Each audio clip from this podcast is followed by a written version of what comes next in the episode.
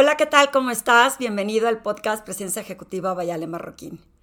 Hoy quiero platicar contigo sobre las copias. Un tema delicado, pero puede ser de gran aprendizaje cuando sientes que alguien está copiando lo que tú estás haciendo.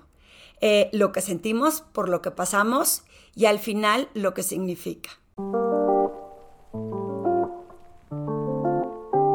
Si quieres saber más de qué temas maneja Ale Marroquín o quién es Ale Marroquín, te invito a que visites mi página web alemarroquín.com.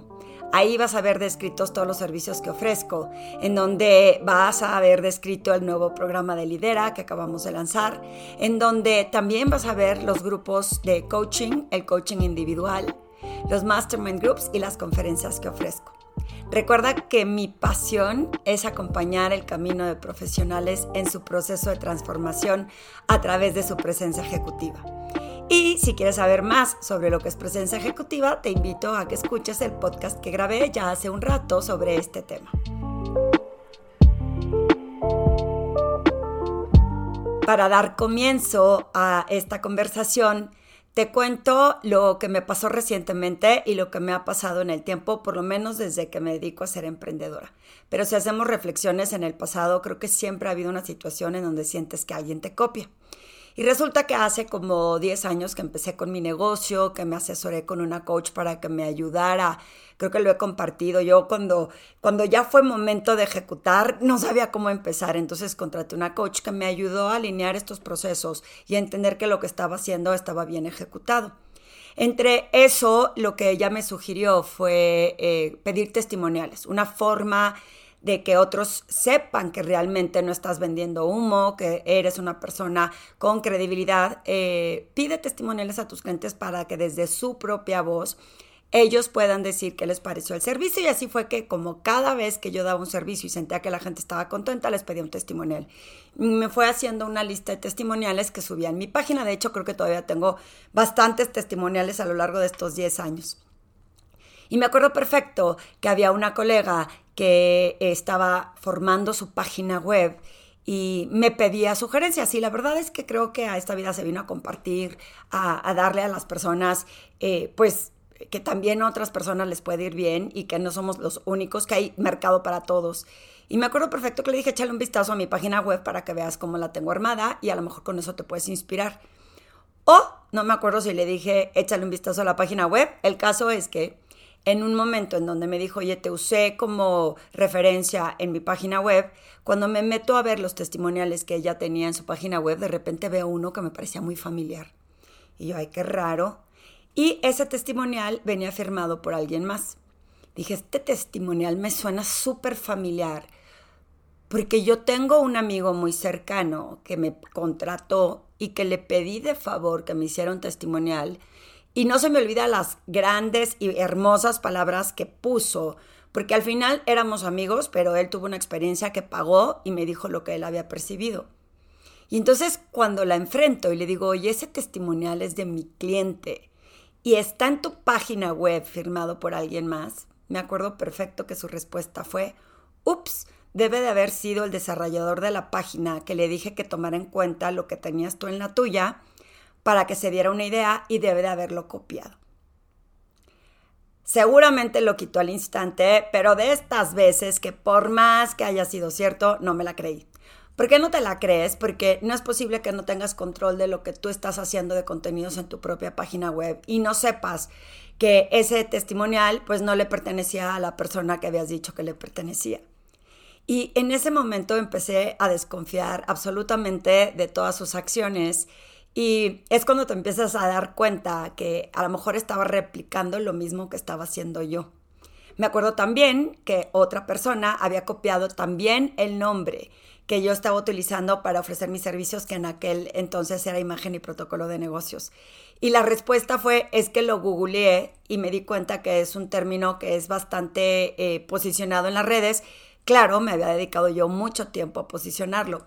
Cuando le platico esto a mi coach, me dice, sabes qué, Ale, la realidad es que eh, es un momento en que te estire este tipo de situaciones en que, uno, siéntete halagada, que eres como un referente para otras personas.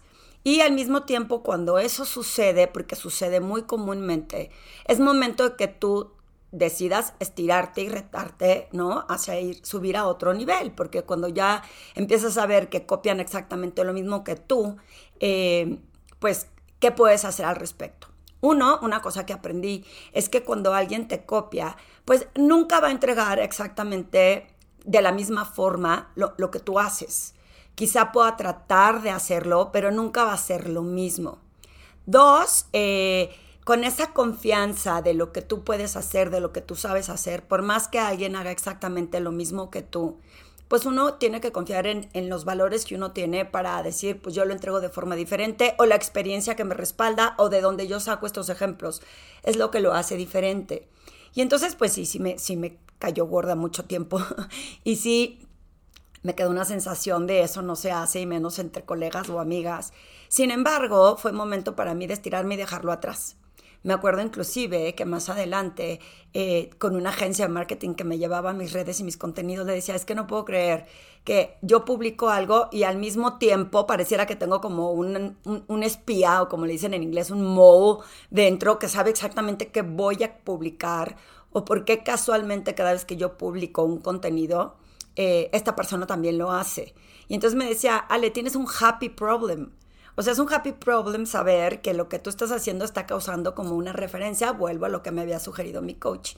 Y la verdad es que eh, es en donde también hice el podcast de comparaciones. Eh, dejé de seguir a esta persona, dejé de ver qué es lo que publicaba, porque simplemente nada más te alimenta y te hace daño el entender que si tú estás tratando de comunicar y compartir valor y ves que otros están tratando de hacer exactamente lo mismo que tú, pues te hace daño en lugar de tú estirarte y tú ver cómo compartes valor y tú ver cómo lo haces de la mejor y de la forma más auténtica. Y, pues sí, santo remedio, santa paz, porque el hecho de que no estés viendo lo que está haciendo, porque también les tengo que confesar, o sea, lo que nosotros hacemos no es el hilo negro, este tipo de información está allá afuera. Y la realidad es que... Eh, pues mucha gente, eh, eh, por ejemplo, cuando yo empecé con mi carrera eh, como independiente, empecé con el tema de personal branding y éramos muy pocos los que hacíamos este tema. Y resulta, estoy hablando de México, y resulta que con el tiempo esto ya cualquiera te propone y te sugiere lo que tienes que hacer con personal branding. Entonces no es que el concepto sea solamente mío y solo yo pueda hablar de eso. Es cómo te vas destacando, cómo te vas haciendo trayectoria en un tema en el que te parece que eres especialista o que te gusta compartir. Entonces, tampoco puedes pensar que los conceptos son todos tuyos y sobre todo, en algo que yo difiero en es, es esto de patentar conceptos para que nadie más te los copie, porque se me hace como de mentalidad de escasez. Si es el nombre de una empresa, lo entiendo. Yo tengo un copyright con mi nombre, Ale Marroquín, para los servicios de coaching. ¿Por qué? Porque quería destacar mi nombre como una marca. Pero los conceptos, pues no los puedo patentar. Sé de gente y sé de personas que han patentado palabras con el fin de que nadie más las puede usar. Y a mí en lo personal se me hace mentalidad de escasez, el decir, eh, no puedo usar esta palabra porque es mía cuando las palabras están en el diccionario, cuando los conceptos están en el diccionario, insisto, a menos de que sea el nombre de tu compañía. Yo eh, recientemente eh, he visto que la palabra presencia ejecutiva es un término comúnmente usado por muchos en el mundo. Y en algunos lugares tiene un sentido, en otros lugares tiene otro. Por lo menos en México, yo decidí darle un giro y un concepto al, al significado de presencia ejecutiva que es diferente a que tú googleas. Si tú googleas el significado de presencia ejecutiva, te dirá que cómo proyectas credibilidad y autoridad para generar esta conexión con otros, ¿no? Y para mí, como era muy confuso el que ese es el qué de la definición, decidí darle un giro y encontrar mi propia definición en el cómo. Y toda esta definición del concepto de presencia ejecutiva nace de un reto que tuve en Londres, de que me tuve un tropiezo, de que estaba en piloto automático, en automático, actuando mecánicamente y sin tener como conciencia de lo que estaba pensando. Ya había yo escrito mi libro y la realidad es que en el libro no plasmé esta definición, porque fue hasta después de que publiqué el libro que decidí que este era el concepto cuando yo digo presencia ejecutiva, me di a la tarea de entender, ¿no? O sea, ¿qué es lo que define la palabra presencia? Y busqué en el diccionario y vi diferentes términos y dije, claro, es que estamos poco presentes. Estamos viviendo en la angustia, estamos viviendo mecánicamente en el futuro y la realidad es que es un concepto que se asimila con el ir en autopiloto, con el ir mecánicamente, que, que, hoy, que el año pasado aprendí un poco más de mindfulness, se relaciona este concepto con eh, estar presente, o sea, el mindfulness es como estamos conscientes de nuestro presente para poder tomar mejores decisiones. Entonces dije, pues hace sentido que una persona que tiene una presencia ejecutiva, es decir, que está en el presente y que no se relacionara la presencia simplemente con lo que se nota de esa persona, con lo que ves físicamente. Muchas personas en México eh, piensan que es a través de la apariencia. Y entonces dije, no, es a través de estar físicamente en un lugar en el presente, cuerpo, alma y mente. Y luego, ejecutiva, pues se puede, tiene varias definiciones, como los emprendedores que me dijeron, eh, puedes cambiar el nombre de tu libro o tu conferencia para nosotros porque nosotros no somos ejecutivos, somos emprendedores. Y como mucha gente se me asusta cuando digo que soy especialista en presencia ejecutiva, dicen, oye, nosotros trabajamos en planta, o yo soy un dentista, o yo soy un deportista, o cuando trabajé con conductoras de deportes, que eh, me costó mucho trabajo explicarles que la palabra presencia ejecutiva no es nada más en el entorno profesional de los ejecutivos, que están en un corporativo o que están en la parte de la administración, sino de ejecutar, de hacer que las cosas sucedan. Me encanta el concepto, no patenté la, la definición, pero sí fue desde mi propio razonamiento. Ahora, he descubierto que el mindfulness se relaciona mucho al concepto que yo estoy eh, manejando, que muchas personas manejan el concepto de cómo podemos estar en el presente, en el aquí, en el ahora.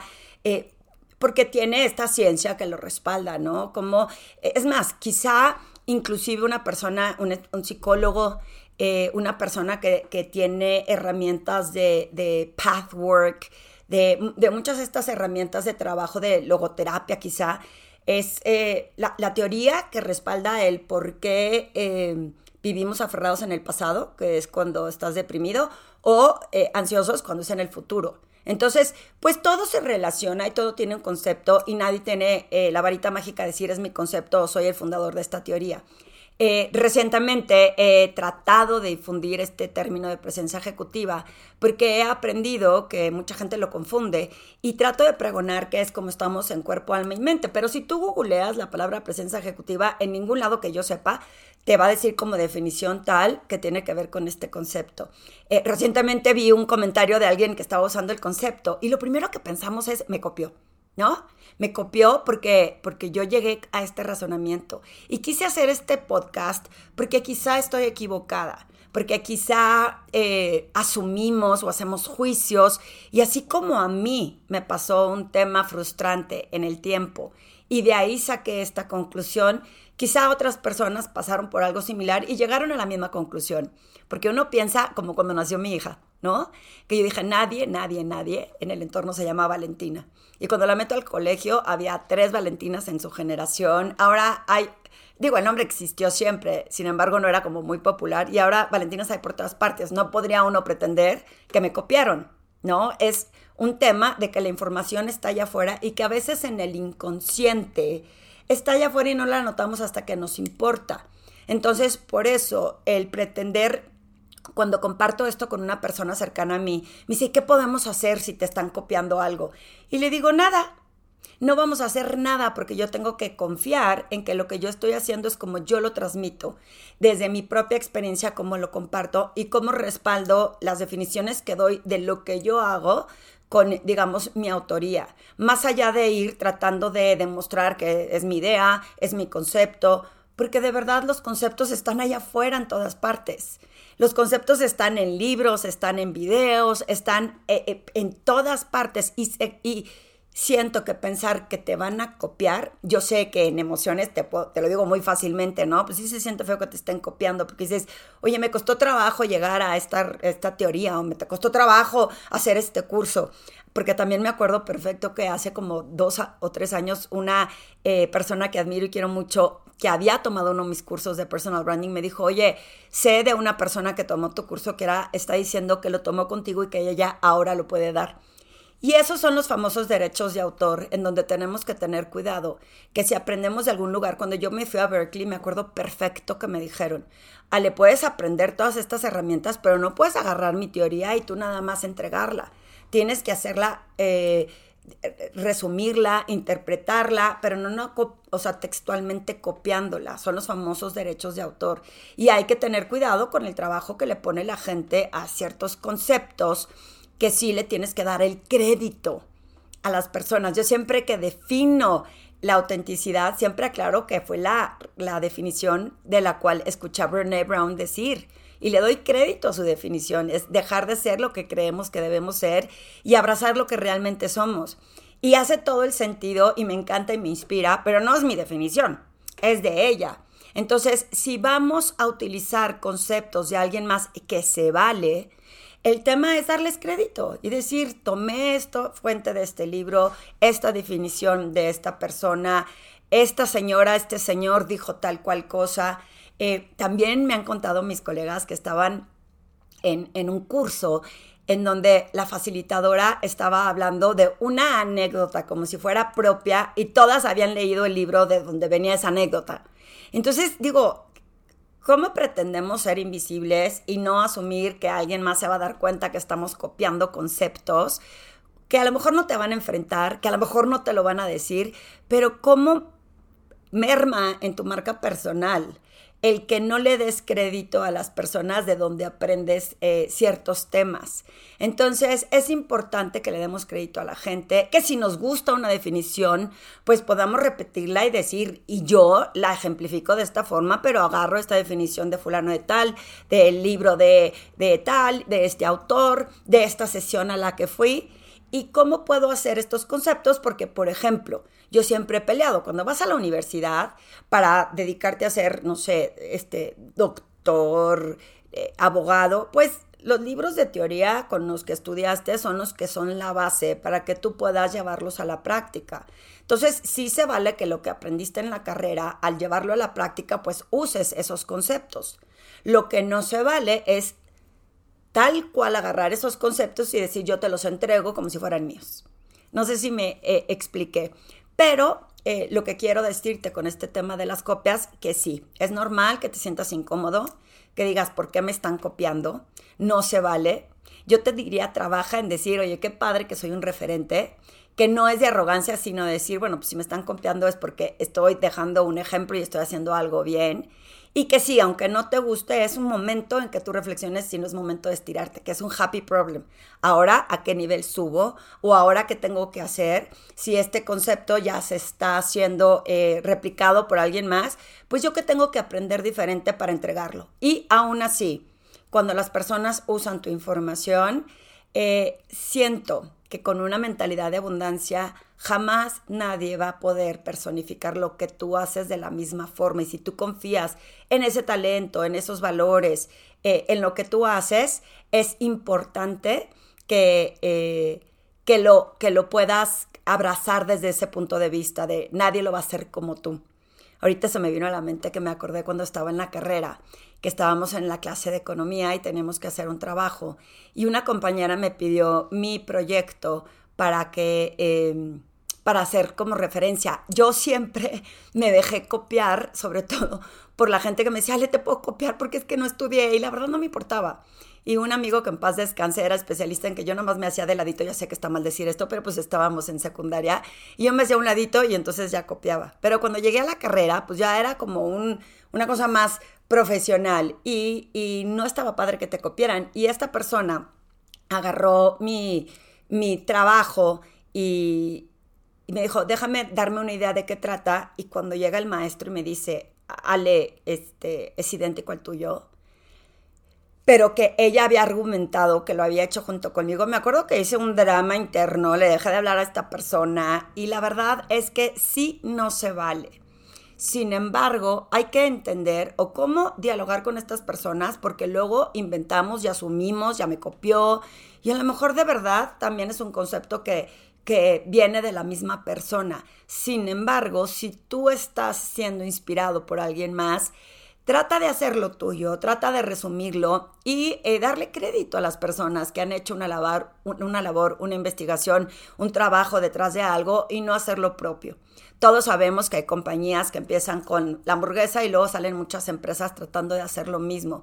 Cada quien tiene su ingrediente secreto, su nombre diferente y no es que, o sea, a lo mejor se trata de imitar, pero no es como que le hayan robado la receta, aunque sé que existe. Tratemos de hacer que en esta comunidad cualquier cosa que tenga valor, dale crédito a las personas que lo hicieron. Y eso créeme que te va a dar de regreso muchas más cosas que asumir que fueron tuyos.